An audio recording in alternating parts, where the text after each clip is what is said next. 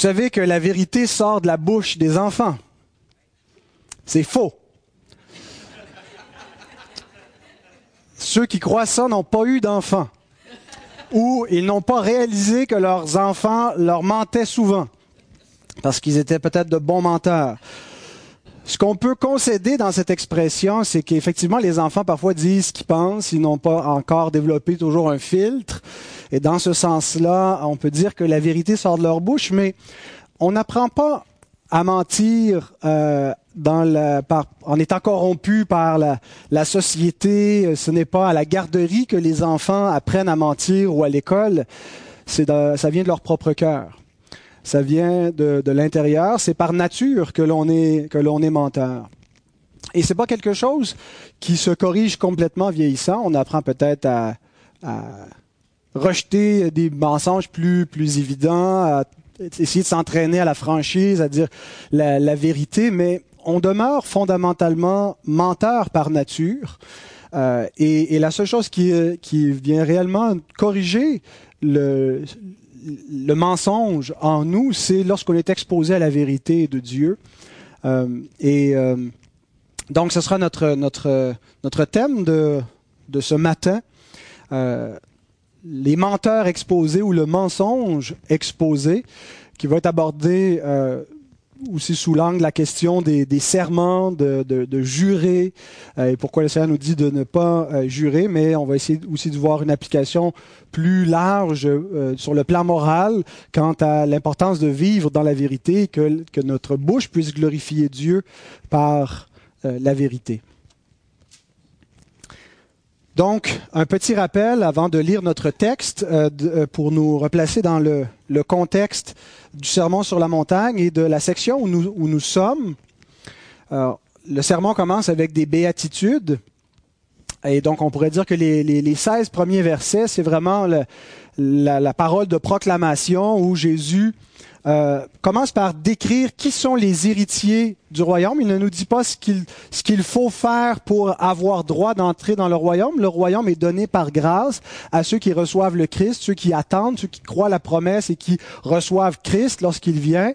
Euh, et c'est gratuit pour eux. Mais ceux qui, qui reçoivent effectivement ce royaume vont être transformés dans leur être et les, les, les les 16 premiers versets décrivent à quoi il ressemble.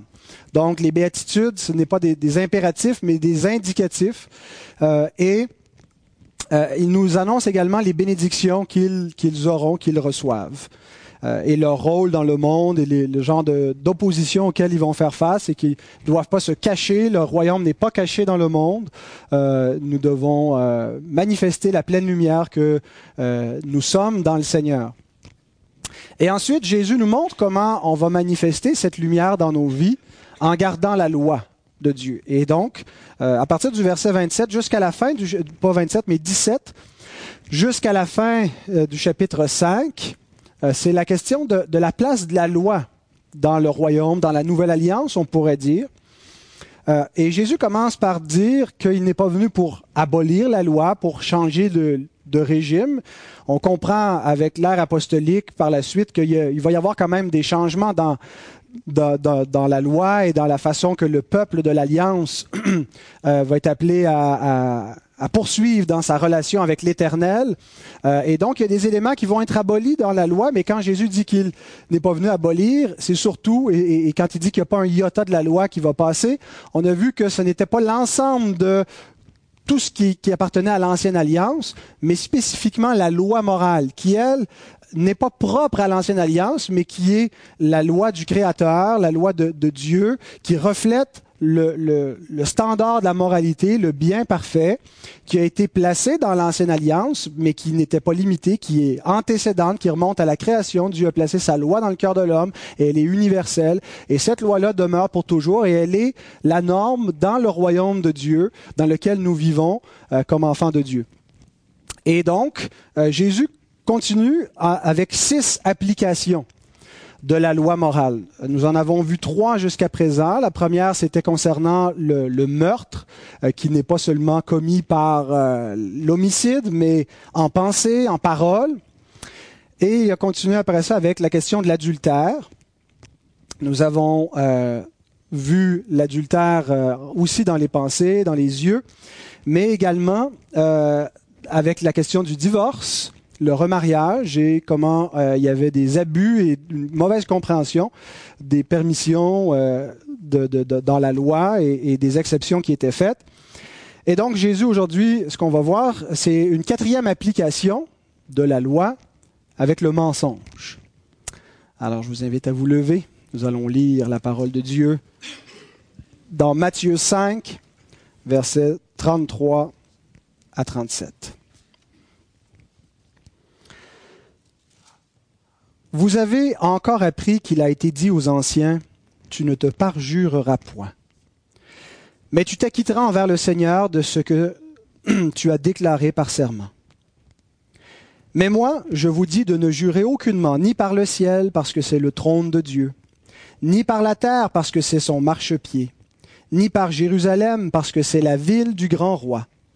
Ne jure pas non plus par ta tête, car tu ne peux rendre blanc ou noir un seul cheveu. Que votre parole soit oui, oui, non, non. Ce qu'on y ajoute vient du mal. Prions. Seigneur, nous nous tenons devant ta face et nous réalisons combien, Seigneur, nous sommes privilégiés d'être auditeurs de ta parole et nous voulons pas seulement être des auditeurs, mais nous voulons la comprendre et l'appliquer, y obéir. Et nous te prions que ta grâce descende sur nous, Seigneur, que ton esprit soit avec nous. Père, je te demande de m'assister. Euh, je ne me sens pas bien dans ma disposition subjective, mais Seigneur, je me confie en toi pour que je puisse bien exposer ta parole ce matin et que tu sois avec nous dans ta grâce. Et Père, que ton nom soit glorifié au milieu de cette assemblée, tu es très digne. Amen. Puis vous rasseoir, je vais faire comme Raymond Perron, je vais me défaire le, nœud papillon. De toute façon, il euh, y en a qui le trouvaient trop euh, passe-montagne, alors... Attendez un peu, là. Ça va me... Oups, je suis pris dans le fil. Voilà.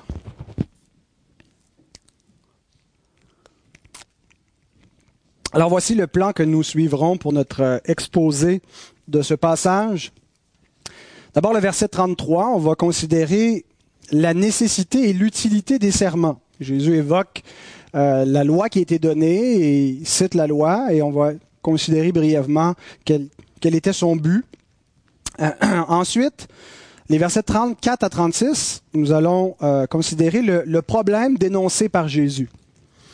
Ce que Jésus dit de ne pas faire, ce qui est considéré comme un problème dans une mauvaise application de la loi qui concernait l'usage de la parole et des serments. Et finalement, nous allons voir au verset euh, 37, mais aussi euh, au verset 34, la solution offerte par Jésus. Donc, après le problème, la solution. Donc, premier point, la nécessité et l'utilité des serments. Jésus ne condamne pas l'utilisation du serment. Euh, il, ne, il, ne, il, ne, proscrit pas de manière absolue le fait de jurer, le fait de promettre, le fait de faire un vœu. Euh, cette pratique était euh, encadrée par la loi morale de Dieu. On voit dans Deutéronome 6, le verset 13. Tu craindras l'Éternel, ton Dieu, tu le serviras et tu jureras par son nom. Donc, ça faisait partie de euh, la loi morale. Nombre 30, verset 2. Lorsqu'un homme fera un vœu à l'Éternel ou un serment pour se lier par un engagement, il ne violera point sa parole, il agira selon tout ce qui est sorti de sa bouche. Donc les serments et les vœux solennels faisaient partie de la, pratique euh, que Dieu euh, autorise, mais ont été encadrés et leur utilité, c'est que dans un monde déchu, il est parfois nécessaire de donner des garanties. On, on, on utilise encore des garanties de nos jours. Euh, parfois, la, la, simple parole n'est pas suffisante euh, pour euh, une, donner, pour suffire dans, dans, dans, certains contextes, et donc il faut euh, offrir des garanties. Et donc, le serment avait une force légale dans un contexte un contexte euh, civil et avait aussi une, force religieuse. Un serment en, face de Dieu, c'était quelque chose d'extrêmement solennel euh, et, qui engageait pas nécessairement plus que la, simple parole. Ben, la parole doit toujours être vraie, mais elle, elle, venait offrir une garantie solennelle euh, et donc briser une telle garantie ou mentir en, prêtant serment est un parjure et c'est donc euh, quelque chose euh, qui, qui, qui, qui, est répréhensible et qui est même puni par la loi. Euh, si, si, vous mentez au quotidien, il n'y aura pas nécessairement de pénalité civile. La police ne va pas venir chez vous pour vous dire, bon, ben là, voici une contravention parce que vous avez menti, vous n'avez pas dit la vérité. Par contre, si vous mentez sous serment, c'est un crime euh, qui est passible de, de, euh, d'emprisonnement dans, dans certains cas. Alors, c'est un peu l'utilité donc des serments euh, et des vœux, c'était de donner une, plus grande garantie à la parole, parce que dans un monde déchu, ça serait pas une nécessité dans un monde où il n'y a pas de péché, dans un monde où il n'y a que la vérité, mais dans un monde où on sait que le mensonge vient, où on sait que euh, la malhonnêteté s'introduit dans les intentions. Alors, pour se prévaloir, pour, se, protéger. Euh, euh, on prend certaines mesures qui vont garantir la parole de l'homme. C'était le but des serments. Alors voici un, un exemple euh, de l'Ancien Testament tiré d'Exode 22 et avec l'explication du Nouveau Testament qui, vous allez voir, correspond un peu à ce que je vous ai expliqué brièvement concernant l'usage des serments. Exode 22, 10 et 11. Si un homme donne à un autre un âne, un bœuf, un agneau ou un animal quelconque à garder et que l'animal meurt, se casse un membre ou soit enlevé sans que personne l'ait vu, le serment au nom de l'Éternel interviendra entre les deux parties et celui qui a gardé l'animal déclarera qu'il n'a pas mis la main sur le bien de son prochain et euh, le maître de l'animal acceptera ce serment et l'autre ne sera point tenu à une restitution. Alors ça, c'est un exemple. Euh, un, ça ne veut pas dire que c'est seulement dans ces cas-là, mais c'est un modèle qui était donné pour dire que euh, le serment était une parole qui avait une valeur légale, euh, juridique, et que euh, et, et, Hébreu 6, verset 16, interprète ce texte de la manière suivante. Or, les hommes jurent par celui qui est plus grand qu'eux, ils jurent par Dieu, le serment au nom de l'Éternel, et le serment est une garantie qui met fin à tous leurs différends. ça nous est donné dans le contexte où Dieu lui-même prête serment concernant ses promesses. Dieu ne peut pas mentir, mais en plus, il prête serment pour donner une plus grande assurance aux héritiers de la promesse. Alors, si c'est vrai pour les hommes que ça devrait, que le serment vient dissiper les doutes, vient donner euh, une, garantie, euh, eh bien, euh, Dieu l'a utilisé pour lui-même, donc pour notre, notre propre assurance. Donc, les serments dans la parole de Dieu, c'est l'équivalent moderne de notre signature sur un contrat. Notre signature nous engage. Euh, vous prenez un contrat de téléphone, vous signez, vous brisez votre, euh, votre, votre, contrat, vous payez des, des frais. Euh, il y a des contrats qui, qui, qui, n'impliquent pas de, trop de, pénalités, mais il y a des choses qui, qui, qui sont passibles d'emprisonnement. Et donc, voilà. Et on, on, a des équivalents modernes aussi comme de prêter allégeance. Euh, les, les, les, nouveaux euh, arrivants qui deviennent canadiens prêtent allégeance. Lorsque j'ai été embauché comme aumônier il y a quelques années à la prison de Sainte-Anne-des-Plaines, euh, avant donc de commencer officiellement à travailler, j'ai dû prêter allégeance à la reine d'Angleterre, qui est celle avec qui tous les sous-contractants, les, contractuels du Canada donc font affaire. C'est au nom de la reine. et donc une allégeance comme quoi on s'engage solennellement à respecter euh, les, règlements et à, préserver la sécurité d'un établissement. Et donc, il y a des contextes comme ça où, euh, encore dans notre, contexte civil, à la Cour, la même réalité demeure aujourd'hui, le, serment. Euh, et donc, dans les Écritures, c'est toujours le serment qui est donné au nom de Dieu. non pas d'autres formules, comme le Seigneur les énumère ici, juré par le ciel, par des éléments de la création, mais c'est toujours juré par le nom de Dieu. Et donc, en soi, il n'y avait rien de mauvais avec la pratique elle-même.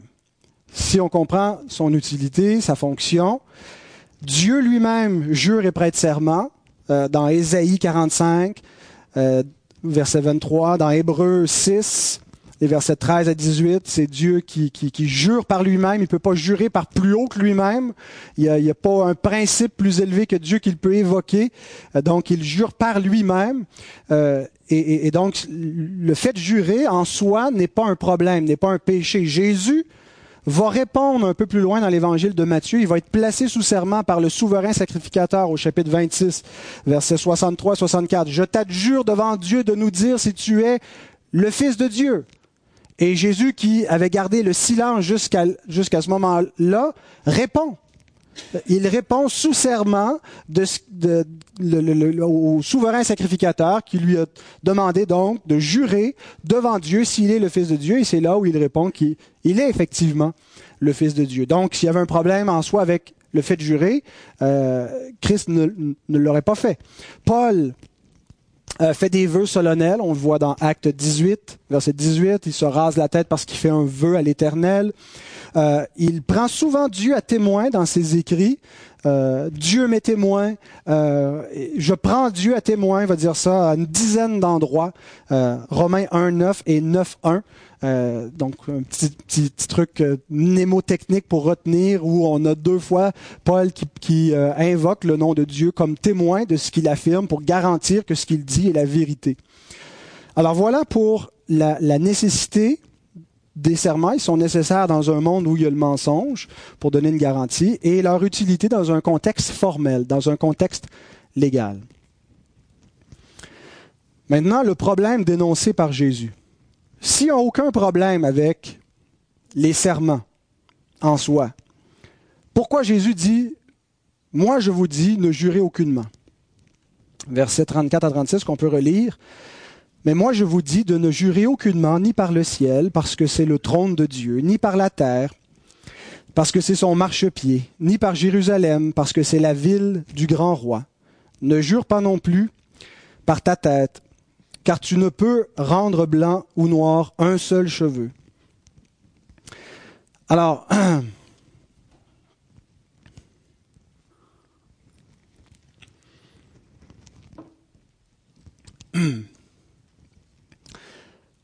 ce que nous avons vu jusqu'à présent, c'est que Jésus a aucun problème avec la loi de Moïse, avec la loi morale. Il dit, je suis pas venu l'abolir. Il ne passera pas un iota de, de, la loi morale de Dieu. Euh, je suis venu l'accomplir. Alors, on comprend jusqu'à présent qu'à chaque fois où Jésus cite la loi pour ensuite s'opposer, moi, moi, je vous dis, ce n'est pas à la loi comme telle qu'il s'oppose, mais à, des, une mauvaise interprétation de la loi qui amenait à des pratiques abusives de la part des chefs religieux et, et des mauvais enseignements au milieu du peuple. Donc ici encore, ce n'est pas avec le fait de prêter serment, de jurer que Jésus euh, en a, mais avec, avec des abus. Alors quels, sont-ils? Trois problèmes euh, qu'on peut souligner que, Jésus dénonce, qui avaient cours au premier siècle. Les parjures déguisées, donc jurer faussement, mais de manière déguisée. Les serments profanés, jurer sans nécessité, on profane quelque chose de sacré, et les engagements non respectés. Alors regardons brièvement chacun de ces trois problèmes. Les parjures déguisées. Un parjure, c'est mentir sous serment. C'est un mensonge plus grave qu'un simple mensonge. C'est un mensonge à point levé, c'est un mensonge euh, où on, déclare dire la vérité, mais que sciemment on ment. Et les scribes interprétaient la loi la, euh, comme si elle, elle voulait dire qu'on n'est pas toujours lié par notre parole. Tournez dans Lévitique 19.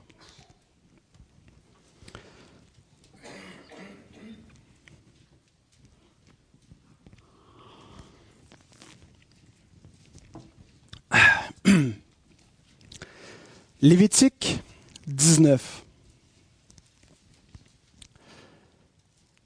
Vous ne jurerez point faussement par mon nom. car tu profanerais le nom de ton Dieu, je suis l'Éternel. Donc, ça veut dire qu'on peut jurer faussement si c'est pas par le nom de Dieu. Vous voyez? C'est ça qui est écrit. Tu n'as pas le droit de jurer faussement si c'est au nom de Dieu, mais si tu ne jures pas au nom de Dieu, tu n'es pas lié de la même façon. C'est comme ça qu'interprétaient les scribes. Et c'est ce que Jésus dénonce quand il dénonce le fait de jurer. Voyez, il, évoque certaines pratiques. Ceux qui jurent, non pas par Dieu, mais par le ciel. Ils jurent pas par Dieu, mais ils jurent, par la terre ou par Jérusalem. Et Jésus dit donc qu'en euh, faisant ça, eux pensent qu'ils soustraient Dieu à leur serment. Dieu n'est plus, le nom de Dieu est plus invoqué et la parole que j'ai dite est soustraite, est plus liée à l'éternel. Et donc, c'est pas aussi grave si ce que je dis n'est pas tout à fait vrai. Comment sait-on que c'est vraiment que c'était la pratique des scribes de l'époque? Est-ce que c'est une, interprétation euh, forcée ou est-ce que c'était vraiment les scribes qui faisaient ça? Tournez dans Matthieu 23. Il y a un passage parallèle et ce qu'on croit, c'est que euh, pour bien interpréter l'Écriture, il faut laisser l'Écriture s'interpréter elle-même. On interprète l'Écriture par l'Écriture. Donc, Matthieu 23 est un passage euh, qui, qui, qui, qui, est parallèle, qui nous qui traite de la même chose, où on voit plus en détail la pratique des scribes et des pharisiens. Et, et donc, ça nous ça éclaire notre texte de Matthieu 5, euh, et, et on comprend donc ce que Jésus dénonce dans cette pratique. Au verset 16. Malheur à vous, conducteur aveugle, qui dites, si quelqu'un jure par le temple, ce n'est rien. Mais si quelqu'un jure par l'or du temple, il est engagé. Insensé et aveugle. Lequel est le plus grand, l'or ou le temple qui sanctifie l'or? Si quelqu'un, dites-vous encore, jure par l'autel, ce n'est rien. Mais, pardon, si quelqu'un est-ce que quelqu'un voudrait, est-ce que Roger, tu aurais fini à la lecture? Pour moi J'ai de la difficulté à reprendre mon souffle. Verset 18. Euh, si quelqu'un, dites-vous encore, jure par l'autel, ce n'est rien. Mais si quelqu'un jure par l'autel qui est sur l'autel, il s'est engagé. Aveugle, lequel est le plus grand Jusqu'au verset 21. L'offrande ou l'autel qui sanctifie l'offrande Celui qui jure par l'autel.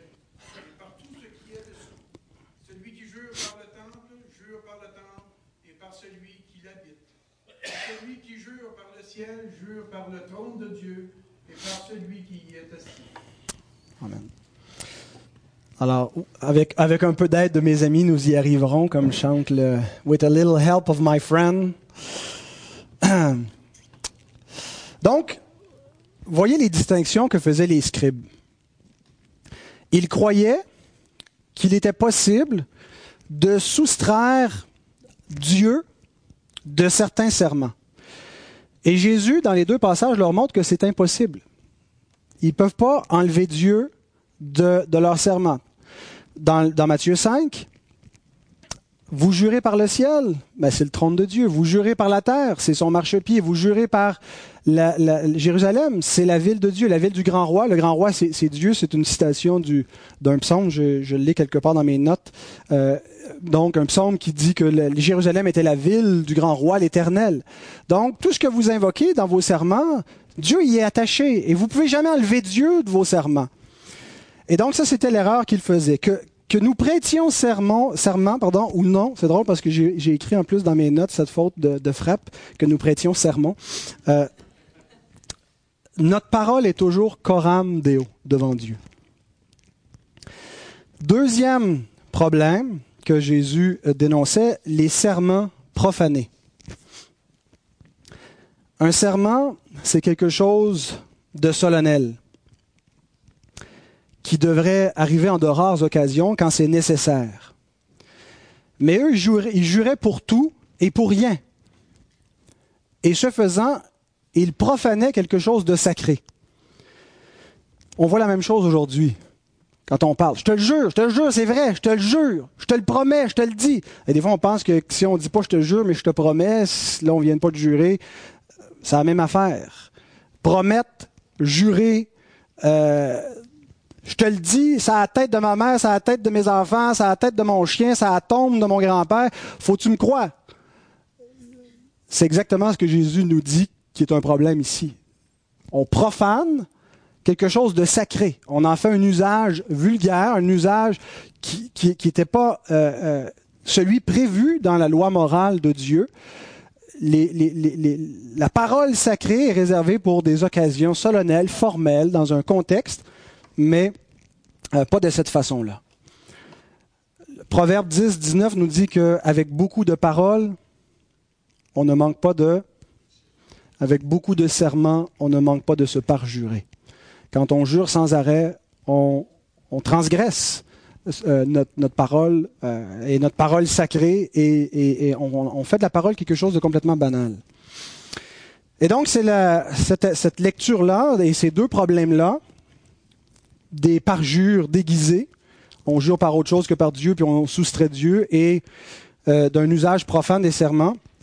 C'est ce, qui, c'est ce que notre confession de foi également comprend euh, qu'on ne devrait pas faire. Je demande encore l'aide de Roger pour lire la 1689 qui est affichée devant le, le, paragraphe 2 du chapitre 23 sur les serments et les, les vœux solennels.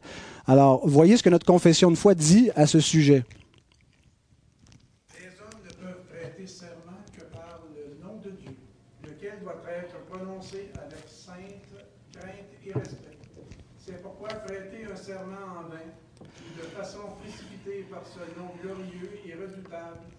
Par quoi que ce soit d'autre est un péché et doit être exécré.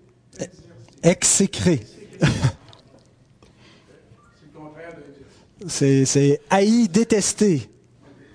Cependant, pour certaines questions ou en des occasions importantes pour la confirmation de la vérité ou pour mettre fin à des querelles, prête un serment et autorisé par la parole de Dieu si bien que de telles matières. Quand de telles matières. Quand de telles matières, il faut prêter les serments légaux imposés par l'autorité légitime. Alors, vous pourrez réviser ce, paragraphe. Euh, cet après-midi, vous avez le temps, de euh, réfléchir un peu euh, au message, mais donc ça, ça, nuance sur quel est l'usage légitime et qu'est-ce qui doit être rejeté dans cet usage-là. Ce qu'on doit comprendre, c'est que le, le, les serments euh, qui étaient profanés, comme le nom de Dieu est toujours attaché à un serment, et qu'on ne peut jamais soustraire Dieu, quoi que ce soit qu'on invoque, qu'on jure par quoi que ce soit, Dieu est toujours impliqué dans notre serment, et donc, c'est une transgression du troisième commandement. Tu ne prendras pas le nom de ton Dieu en vain. Jurer sans arrêt, c'est prononcer le nom de Dieu pour rien. Euh, quand on entend des Oh mon Dieu, Oh Seigneur, ah, il y a quelque chose en nous qui, est dérangé parce qu'on entend que le nom de Dieu euh, est, pris vainement, inutilement, et donc et, que ça ne doit pas être fait parce que le nom de Dieu est sacré. Alors même le, même sentiment face au, au serment inutile devrait donc nous habiter. Et finalement, le problème que Jésus dénonçait, c'était les engagements non respectés. Qu'on voit, je pense, surtout au verset 36. Ne jure pas non plus par ta tête, car tu ne peux rendre blanc ou noir un seul cheveu. Il faut être prudent avant de promettre quelque chose et de s'engager envers quelque chose parce qu'on n'a peu de contrôle. On ne contrôle pas la, la couleur de nos cheveux, on peut les teindre, mais le point de Jésus, c'est pas ça. Le point, c'est que les moindres petits détails sur lesquels on n'a pas de contrôle. Alors, avant de s'engager dans plein de choses, assurons-nous qu'on a, hein, comme avant d'aller en, bataille, assurons-nous qu'on peut mener la bataille. Avant de s'engager, assurons-nous donc qu'on peut garder notre parole. Le problème, c'était que les hommes, les scribes, traitait le bris d'engagement comme si c'était peu de choses. briser un engagement, c'est sérieux. La parole, c'est quelque chose de sacré. Tournez dans Ecclésiaste 5. Il va être affiché, mais pour que vous euh, reteniez un peu plus dans vos Bibles où ça se trouve. Ecclésiaste 5. Roger, tu peux nous lire les versets 4 à 6, s'il te plaît? Lorsque tu as fait un vœu à Dieu, ne tarde pas à l'accomplir, car il aime, car il, car il n'aime pas les insensés. Il n'aime pas les insensés. Accomplis le vœu que tu as fait. Mieux vaut pour toi ne point faire de vœu que d'en faire un et de ne pas l'accomplir. Ne prends pas à ta bouche de, de faire pécher. Ne permets pas. Ne permets pas à ta bouche de faire pécher la, la terre. Et ne dis pas en présence de l'envoyé que c'est un in- inadvertance. Pourquoi Dieu s'irriterait-il de tes paroles et détruirait-il l'ouvrage de tes mains? Voyez ce que l'Écriture nous dit. Mieux vaut ne pas faire de vœux que de faire un vœu, que de prendre un engagement qu'on ne tiendra pas. Si on ne doit pas penser comme les, scribes et les pharisiens que si on n'a pas juré au nom de l'Éternel, c'est rien et que on n'est pas lié, on n'est pas engagé. C'était un des problèmes que Jésus dénonçait. Donc, dans le mauvais usage, la mauvaise interprétation que il était fait de la loi et qu'on se, on se trouvait euh, des façons pour excuser le péché. Maintenant, terminons avec la solution offerte par Jésus. Verset 34 et verset 37, il y a deux, il y a deux points. La première chose, cessez de jurer à la légère. Cessez en fait cette pratique euh, qui vient d'être exposée. Je vous dis de ne jurer aucunement. Ça veut dire arrêtez de pécher ainsi par votre bouche. Refusez tous les déguisements que notre mensonge veut revêtir. On cache parfois un mensonge avec un autre mensonge. On, veut habiller le mensonge pour... On lui met quelques vérités autour pour l'expliquer, ce qu'on ne doit pas faire. Corriger de notre langage ce qui vient du malin. C'est du royaume du malin, ça, de jurer pour rien. Quand ils disent que ce qu'on ajoute vient du malin, c'est la pratique du monde, c'est une pratique mondaine. Et ceux qui jurent pour rien jurent souvent faussement. Le diable est le père du mensonge. Et donc, rejetons cela de notre pratique, de notre langage. Deuxième application, qui à mon avis est la principale, le verset 37. Que votre parole soit oui, oui, non, non. Certaines traductions vont dire que votre oui soit oui, que votre non soit non. L'application est la suivante. Nous devons comprendre que notre parole nous engage toujours. Que même sincèrement, elle doit être la vérité. On est toujours engagé. Il n'y a aucune place pour le mensonge dans le discours des enfants de Dieu, aucune place pour l'hypocrisie, se mettre un masque, faire semblant, jouer un jeu, la duplicité. Prions que Dieu sonde nos cœurs, parce que c'est quelque chose qui est, profond en nous. On se ment à soi-même des fois, on joue un jeu avec nous-mêmes, la difficulté d'être vraiment transparent et honnête. Et on a besoin que Dieu expose le mensonge qui se cache en nous pour être des gens de la vérité et refléter la vérité par nos bouches. Et il n'y a aucune place aussi pour des engagements brisés. Prenons pas des engagements à la légère. Le Seigneur nous dit que votre oui soit oui, même si tu n'as pas prêté serment, même si tu n'as pas juré. Tu es engagé par ta parole. Est-ce qu'on a le droit de changer d'idée? Il y a une différence entre changer d'idée et rompre un engagement. Faut évaluer le degré. Des fois, on peut dire à nos enfants, euh, oui, euh, on va aller au parc euh, si on peut cet après-midi. Et nos enfants sont bons pour nous rappeler que même un peut-être, pour eux, c'est une promesse solennelle. il y a des contextes où on peut changer d'idée, la situation a changé. Mais j'ai l'impression que le problème avec nous, c'est que on traite tout comme un changement d'idée. On traite un divorce comme un changement d'idée. Hein? On traite euh, euh, euh, qu'on rejette nos responsabilités comme ça ne tentait plus, puis c'est correct, j'ai le droit de changer d'idée. Ben, c'est pas du tout comme ça qu'un croyant, qu'un enfant de Dieu peut vivre. Il y a des moments où on peut changer d'idée, où c'est tout à fait autorisé, puis que c'est pas nécessairement un bris de parole.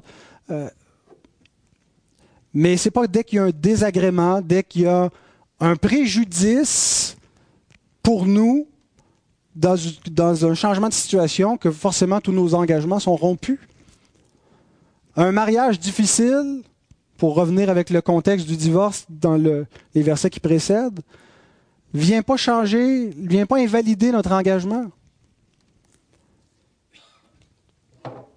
Psaume 15 nous parle de celui qui va être autorisé en présence de Dieu. L'homme juste, l'homme parfait.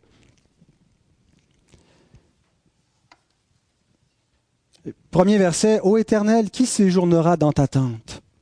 Qui demeurera sur ta montagne sainte?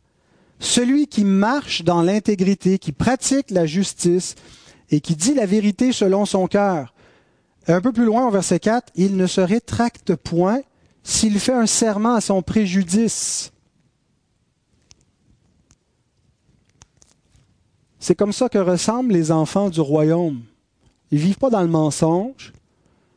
Ils vivent pas dans les engagements brisés continuellement. Ils sont des gens de parole. Rappelez-vous de Josué qui a fait une alliance, un serment à son préjudice dans Josué 9, où on voit les Gabonites qui, qui sont un peuple voisin, mais qui font croire qu'ils viennent de loin pour éviter de, de, de, en leur faisant croire qu'ils viennent de loin, qu'ils vont faire alliance, qu'ils vont pas s'auto-détruire, qu'ils vont, qu'ils, vont pas les, les, livrer à l'interdit, euh, qu'ils vont préserver leur vie. Hein, et, donc, ils arrivent avec des, des vêtements un petit peu euh, usés par un long voyage, un pain qui est rassis, euh, et, ils leur font croire ça, puis ils font alliance avec eux, ils leur prêtent serment euh, au verset 15 dans Josué 9. Et peu de temps après, ils découvrent que c'est leurs voisins. Ils ont fait un serment à leur préjudice et ils ont pas rompu ce serment-là. Il y avait quelque chose chez les Hébreux et chez les peuples de l'Antiquité qui comprenaient que la parole, c'est sacré. Aujourd'hui, c'est banal, la parole. C'est peu de choses. On est entouré d'une culture de mensonges. Nos politiciens nous mentent. Tout est un mensonge. On se ment soi-même, puis on vit dans le mensonge, puis on trouve que c'est correct, puis c'est la normalité. Puis qu'on on, ne voit pas combien la parole est sacrée. Et que de dire quelque chose, c'est être engagé, c'est être lié devant Dieu.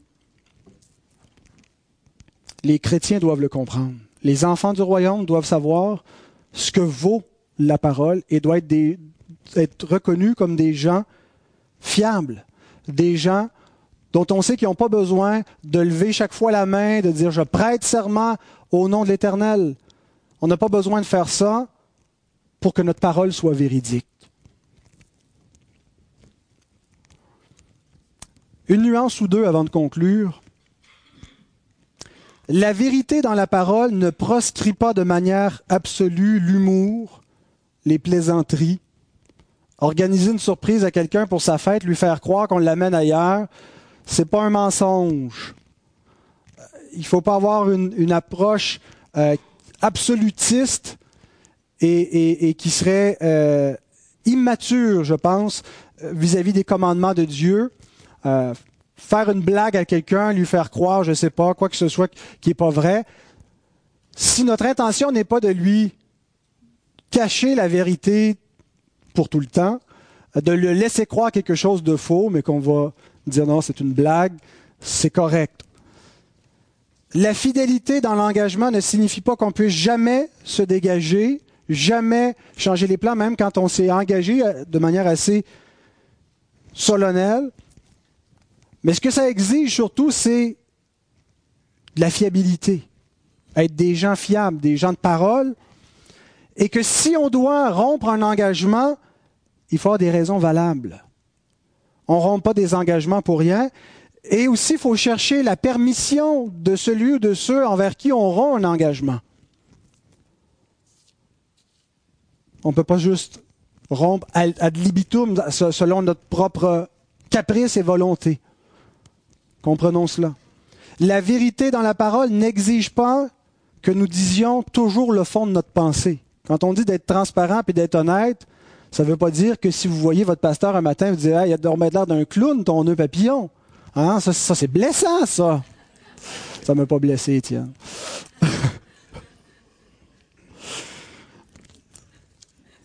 Mais donc, on dit toute vérité n'est pas bonne à dire. C'est pas de faire semblant puis d'avoir une langue flatteuse quand on trouve que je sais pas une sœur a une robe qui est laite ou que quelqu'un sent pas bon. Euh, on n'a pas besoin de faire semblant. on n'est pas obligé non plus de le dire et d'être blessant. Hein? Et, donc avoir du tact, avoir de la diplomatie, c'est pas être hypocrite. Il faut simplement vivre dans l'honnêteté, de la franchise, mais aussi avec la douceur, la retenue qui, est exigée. Et donc, ce sont des nuances qui sont importantes, je pense, et, qui s'imposent euh, pour pas amener les, choses dans une direction extrême euh, qui serait plus dommageable. Concluons en soulignant que on est des menteurs. Ce que le Seigneur veut faire par la loi, c'est d'exposer notre nature Romains 3, verset 4 dit que Dieu, au contraire, soit reconnu pour vrai et tout homme pour menteur. On est tous menteurs. Il y, a en a qui mentent plus que d'autres, mais la, vérité, c'est qu'on est menteur. Et Jésus, donc, utilise la loi pour exposer cette tendance-là à vouloir rendre le, mensonge moins évident. On le déguise, on le déguise en, lui donnant une solennité par des faux serments, une insistance. Puis des fois, on se convainc soi-même parce qu'on y met un peu de vérité, donc en, contrebalançant le poison du mensonge par plus de vérité, c'est comme si ça l'annulait à nos yeux dans notre pensée. La solution, en étant exposé vis-à-vis de notre mensonge, c'est pas simplement de dire OK, je recommencerai plus. Hein, nos, enfants font ça quand on les reprend. C'est la dernière fois, je te désobéirai plus. Puis des fois, nous, on est, on tenté de, dire oui, c'est vrai, puis euh, de croire ça. Nos enfants vont encore nous désobéir et nous, nous allons encore mentir. Ça ne veut pas dire que ça va être plus acceptable parce qu'on sait que ça va arriver, puis ça va être justifiable parce que c'est dans notre nature. La, la solution, c'est pas de dire je recommencerai plus jamais. Essayons de ne plus recommencer. Efforçons-nous de vivre dans la vérité, de ne pas être des menteurs. Mais lorsque nous voyons, lorsque le Seigneur expose notre mensonge, notre péché, la solution, c'est pas de le cacher, c'est pas juste de dire je recommencerai plus jamais, c'est de le confesser. De confesser notre mensonge et de venir à Christ. Rappelez-vous ce que Jésus a dit au verset 17 je suis venu accomplir la loi. Deux choses à retenir concernant cet accomplissement de la loi. Jésus est l'homme de vérité du psaume 15. Celui seul qui par sa parfaite intégrité, par la vérité qui est dans son cœur, le seul qui peut dire à l'Éternel, sonde-moi jusque dans mes profondeurs, tu trouveras rien, aucune malice, aucun mal en moi, aucun mensonge, aucun péché. Lui seul peut séjourner sur la montagne de Sion en présence de l'Éternel. Il est venu accomplir la loi dans ce sens-là qu'il va positivement faire tout ce que la loi exige afin de mériter la vie éternelle pour lui et ceux qui sont à lui. Mais il y a un deuxième sens aussi dans lequel Jésus est venu accomplir la loi, en subissant la malédiction que la loi prévoit pour les transgresseurs, en étant punis pour notre mensonge. La duplicité, le mensonge qu'on cache, le mensonge dans nos bouches, le mensonge qu'on veut croire en nous-mêmes, Christ l'a porté. Christ a été puni pour ce mensonge. Donc la solution avec notre péché n'est pas juste de je vais essayer plus fort. C'est pas du moralisme le sermon sur la montagne. La vie chrétienne, c'est pas juste de tomber dans une, moralité plus rigoureuse. Ce qu'on doit comprendre dans cet évangile, c'est que les menteurs sont invités à venir à Christ, qui est l'homme de vérité. Et c'est lui qui, par sa vérité, obtient la bénédiction qu'il nous faut et qui est proclamée au début du sermon sur la montagne. Heureux tel et tel et tel, parce que le royaume est pour eux. Gratuitement. Pourquoi gratuitement? Ce qui a été gratuit? Non, Christ a payé. Christ a été l'homme de vérité, le juste qui a obéi à la loi et qui a été puni à cause de nos mensonges, à cause de nos adultères, à cause de nos infidélités, de nos meurtres.